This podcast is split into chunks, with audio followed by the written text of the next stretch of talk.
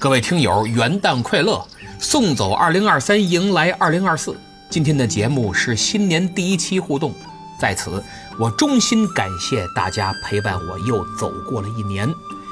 为了表达诚意，我准备了两份新年贺礼啊，不不不，是热心老听友科尔苏沙家准备的贺礼，两张喜马拉雅 VIP 月卡。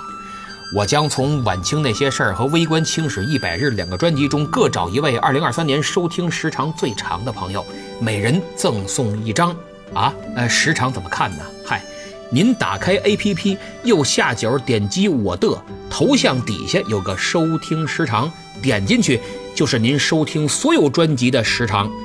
想参与的朋友可以把您收听《晚清那些事儿》和《微观清史一百日》的时长截图啊发到这期的评论区。今天是一号，咱们七号二十四点截止，八号我会挨个图看看，从中各找一位收听冠军，然后私信您发给您 VIP 卡的验证码，您直接兑换方便。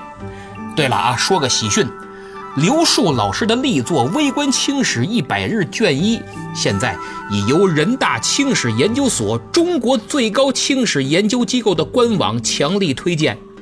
呃，刊登的网文标题叫《搜山捡海捉史料：微观清史一百日帝国重构五行八作与城市摩登》。如果您还没有这本书，可以网上买，值得收藏。还没听这个专辑，您要抓紧收听了。知识量非常丰富，并非一般的讲历史故事啊，而是为数不多的值得反复品味的佳作。现在看看咱们留言，听友 i l y f 在无演义不三国第八回留言说：“好一个无演义不三国，第一个想动动手指的。”哎，感谢您把第一次给了我啊，受宠若惊。希望您再多给几次啊，多评论。小黑，我家哥哥好棒棒，在十二月互动底下问：还记得我吗？您这名字我还真第一次见。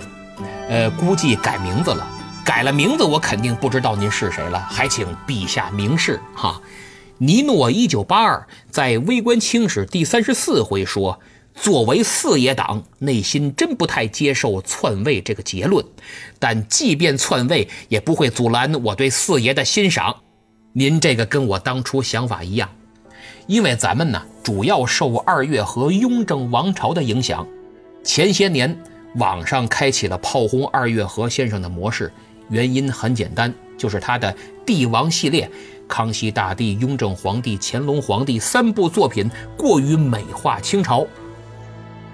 二月河咱不评价，只说呀，大家一定要分清楚文学作品和历史真相是有区别的。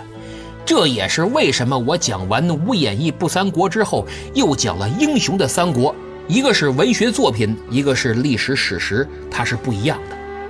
至于一个人是怎么从历史形象通过塑造成了文学形象，最终固化成民间形象的呢？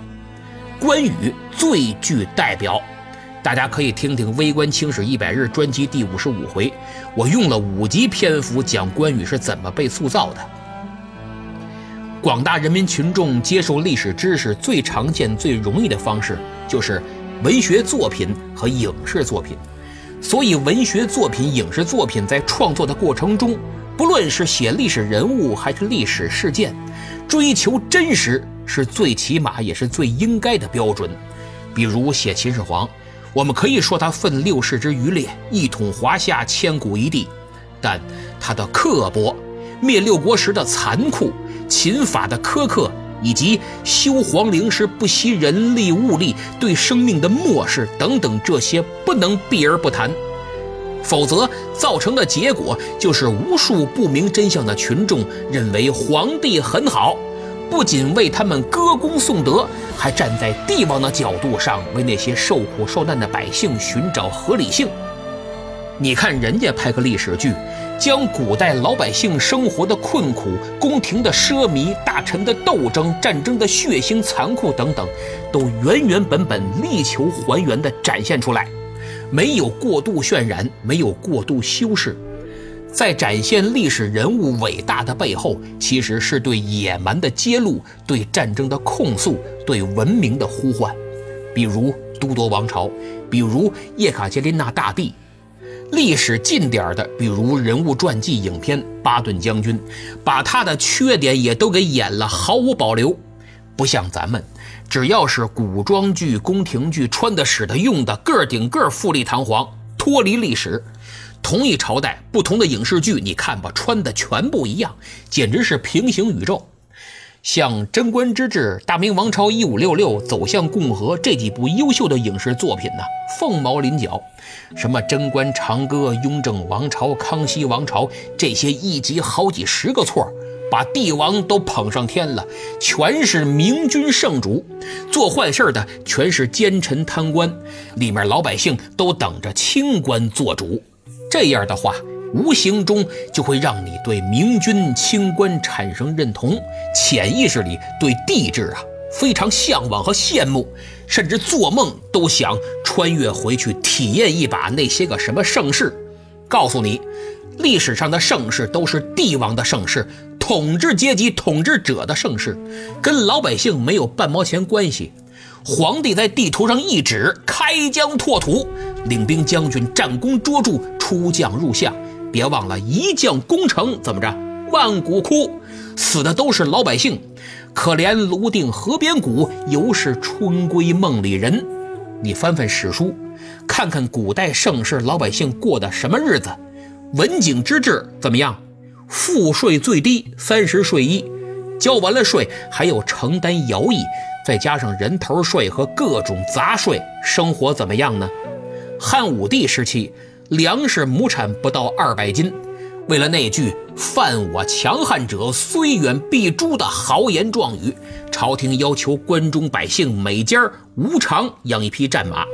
有多少家因为养不起而流离失所呢？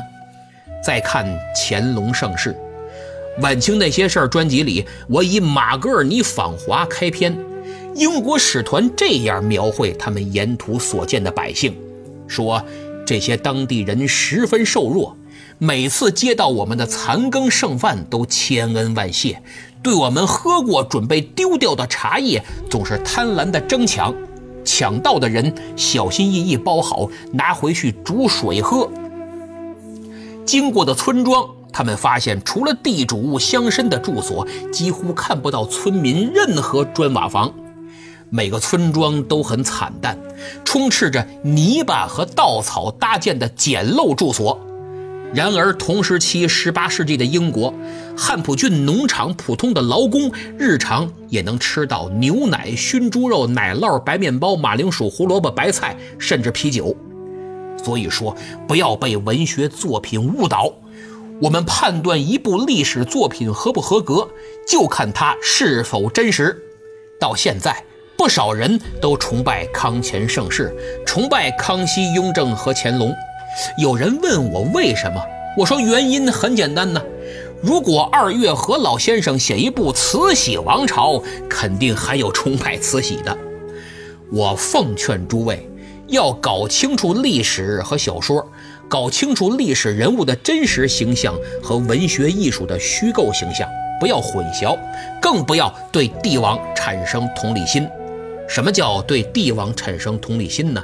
举个例子，你看古代的太监切了自己身上某个部位，很残忍吧，惨无人道吧？但如果你当着他们的面说：“哎呀，这样对你们实在太不应该了，太残忍了。”这些太监肯定立马对你破口大骂：“大胆！此乃圣上的恩典。”这就叫对帝王产生了同理心。我讲这么多，就是让您看清本质，千万不要和帝王产生同理心。他们只关心权力，不关心国家是否繁荣昌盛，老百姓生活好不好，只关心能否永远坐江山。正如听友就这样把嘻嘻嘻在《微观清史》第五十三回的评论。乾隆一国之上这个级别，肯定了解同时期其他国家的思想和成熟的工业。他拒绝对外开放，就是为了更加集中权力，巩固皇权。表面上修缮《四库全书》，暗地里却修改不利于统治的文章，以控制读书人为大清死心塌地，到后期生产力低下，衰败是必然。好，就讲这么多。其实，作为我的西米团会员呢，每月都有一次提问的机会，我必须给您解答。呃，各位团员可以想想有什么要问的，我会悉心解答。那么下个月互动，我就能挑好问题在这儿展开说说，不用从评论里找了。江南忆万户寒在《微观清史》第五回留言说：“实在人。”哎，这三个字说的多好！我就是个实在人，做节目说话都很实在，所以听友超级大人才在《明末清初》专辑鳌拜那期留言说：“我已经听了两年。”主播加油，希望越做越好。这个专辑应该推广，让更多人知道中国历史。感叹风云变幻。下面隆重表扬一下听友司空摘星一和 FDJK 八八八，评论了很多呀。梦醉红楼还上传了将节目发到朋友圈的截图。呃，最后感谢几位金主，十二月打赏的朋友有三位。胡俊勇律师、卓尔薛和听友三九五二六八三幺幺，十二月加入西米团的是梧桐子一和听友三零二七八幺六三七和呃一大串英文字母，咱没法说啊。欢迎入团，三位请私信我，我拉你们进专属微信群。好，今天就到这儿，希望您多多为节目点赞、评论和转发。有时间到我的店铺逛逛，咱们西米团不见。不散。